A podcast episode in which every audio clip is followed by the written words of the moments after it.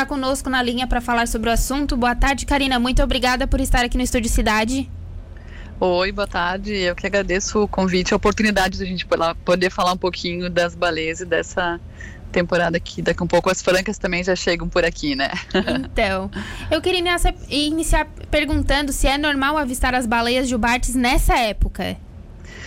É, as baleias jubarte, elas são uma espécie que migra ah, também, assim como a franca, aqui para o Brasil para se reproduzir, porém elas, a, a, área de reprodução delas principal é na região sul, da, na região sul da, da Bahia, no sul da Bahia, lá no nordeste do Brasil. Então elas passam por aqui porque elas se alimentam na Antártida, assim como as francas, durante o verão, e no inverno elas vêm para áreas aqui como, como aqui no, no Brasil, enfim, águas mais quentes para se reproduzir.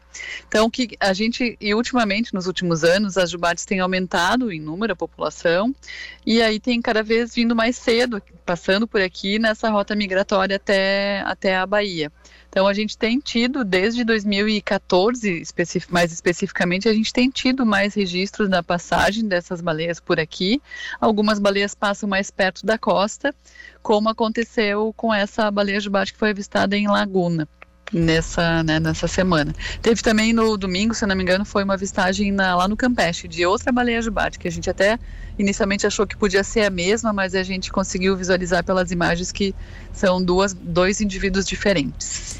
Era o que eu ia perguntar. Alguma delas, independente de qual seja, elas podem ser avistadas em outras praias aqui da região nos próximos dias também? Olha, a gente não tem como, como esperar isso, como afirmar. Foi talvez tenha sido uma coincidência dessas duas que te, e como não é muito comum a gente ter ocorrência assim, duas ocorrências seguidas, a primeira minha minha primeira meu primeiro pensamento foi que fosse a mesma baleia, né? Depois olhando as imagens eu vi que não era, porque a baleia lá do Campeche, ela tem a dorsal mais clara, a nadadeira dorsal é, com umas marquinhas assim mais clarinhas. E, e daí deu para diferenciar bem. Então, assim, não dá para dizer que a gente possa esperar mais avistagens, porque apesar de ter acontecido essas duas coincidências, essas duas aparições, não é muito comum que elas se aproximem aqui da costa. Porém, se essas baleias de repente estão passeando por aqui, pode ser que elas voltem a aparecer em alguma das praias. Mas o mais comum, né, como eu, é a gente ter as francas, que uhum. não chegaram ainda, elas demoram um pouquinho mais para chegar, elas provavelmente começam a, a, a historicamente a gente tem o registro da chegada das primeiras baleias franca aqui no nosso litoral a partir de, ju de julho e às vezes pode acontecer algumas avistagens um pouquinho antes. Então a nossa expectativa é que lá por junho a gente possa já ter alguma baleia franca passando por aqui e a chegada definitiva delas a partir do início de julho. E aí sim, quando as primeiras baleias chegam, de fato as francas ficam aqui na costa, né? Uhum. Diferente da jubarte que estão só de passagem. E as imagens que foram registradas, foram gravadas pelo pescador, mostra que ela está uma, uma distância mais ou menos de 50 metros ali da costa. Isso uhum. é uma uhum. distância segura? Olha, para a baleia jubarte, 50, ela não sei qual, qual, é a profundidade que é nessa área que ela estava, né? Então, é, um certo ponto, estando a 50 metros, seria tranquilo. Uhum. Se ela estivesse uhum. mais perto da arrebentação, ali onde profundidade em torno de 5 a 10 metros, dependendo da praia, dependendo do tipo de fundo da praia que ela está, ali no Mar Grosso já é mais fundo, então se ela estivesse bem mais perto da arrebentação, poderia ser um perigo, poderia ser um risco, poderia ter o risco dela encalhar. Mas essa distância aí, a profundidade certamente já é maior, então não tem problema. Lembrando que as francas, elas são bem costeiras, diferente da jubarte, que não costuma nadar assim tão próximo da costa.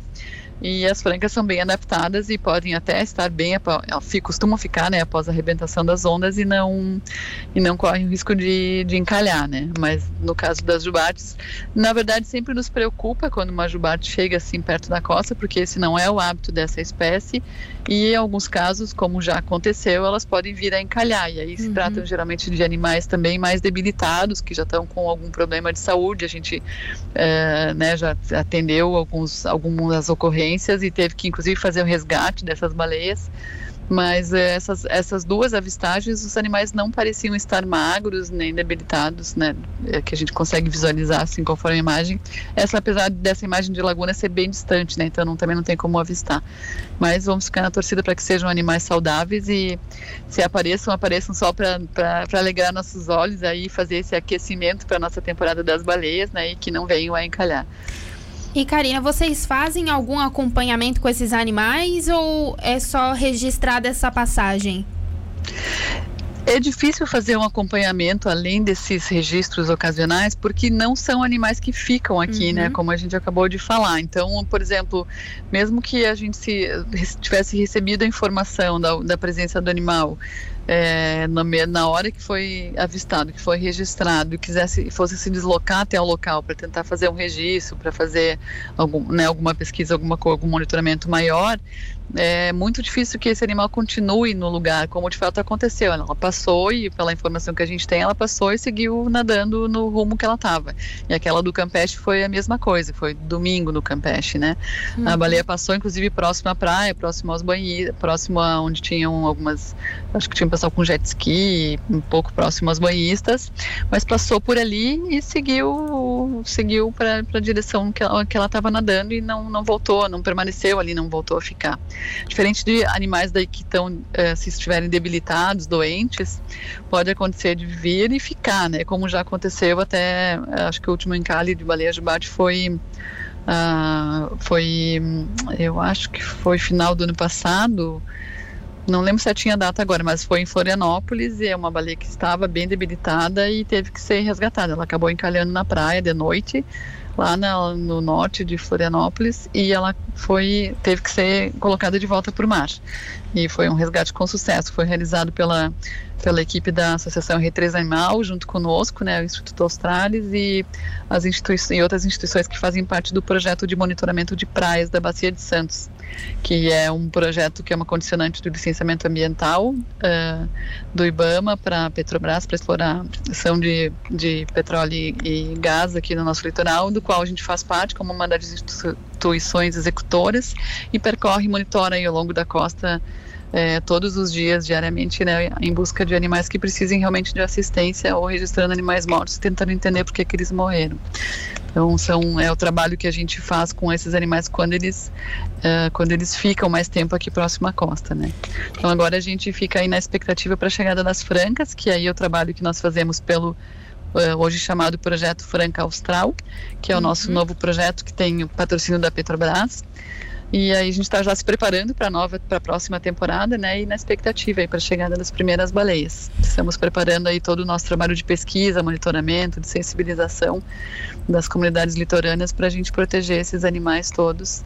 E esse é o trabalho que a gente faz, né? Sempre hum. independente de, de, por isso que nós estamos aqui conversando também, porque a gente entende que é importante divulgar informações sobre essa espécie Sim. e ainda para finalizar complementando que sempre que uma baleia chega próxima à costa, mesmo quando está mais afastada é importante respeitar normas de, de avistagem de aproximação, né?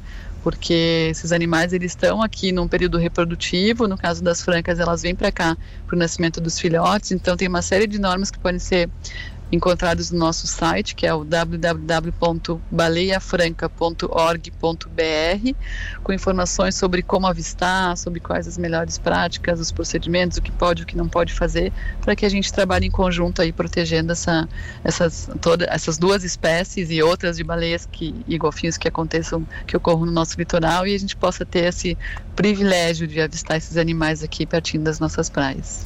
E Karina, só uma última questão. Você falou agora de legislação, de respeitar os animais. E também você comentou sobre jet ski. Eu ia perguntar sobre outras embarcações também. Deve-se ter um cuidado redobrado nesse momento, né? Sem dúvida nenhuma, né? A legislação já estabelece as normas, não pode aproximar esses animais a menos de 100 metros de uhum. distância com o motor ligado.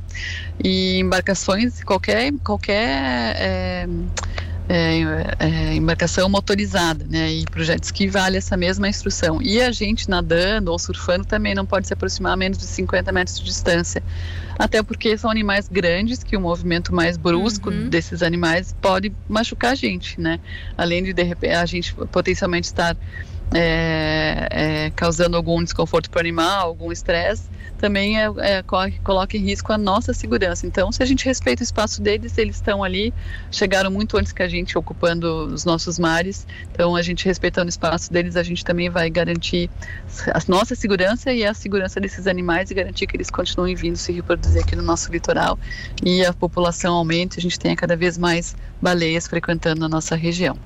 Karina, muito obrigada por disponibilizar esse tempinho para falar conosco e espero que esse ano seja cheio de baleias francas aqui na nossa região também. Obrigada, a gente espera também. Como eu falei, né, no, meu, no, nosso site, mais informações, a gente também tem as redes sociais aí para quem tiver interesse em acompanhar a chegada das baleias. A gente tem o, no Instagram e Facebook, arroba Instituto Australis. Temos uma série de vídeos. Ah, deixa eu um, só aproveitar e comentar, a gente lançou uma websérie uhum. há poucas, há duas semanas. Uh, o nome da websérie é Francamente Falando, que é uma websérie do, do projeto Franca Austral, realizado pelo Instituto Australis, que fala sobre as baleias franca, conta tudo sobre elas, pra, e é super importante para ampliar o conhecimento das pessoas sobre essa espécie que vem para o nosso litoral. A gente já está no segundo episódio, lançamos essa semana. Semana que vem lançamos o próximo. São a primeira temporada são seis episódios que vão ser lançados aí um por, mais ou menos um por semana nas próximas semanas até completar o sexto. Está, sou suspeita para falar, mas a website está muito legal com imagens lindas e bastante informação sobre as baleias e o nosso trabalho. Certo, Karina, muito obrigada e até uma próxima. Obrigada, até mais.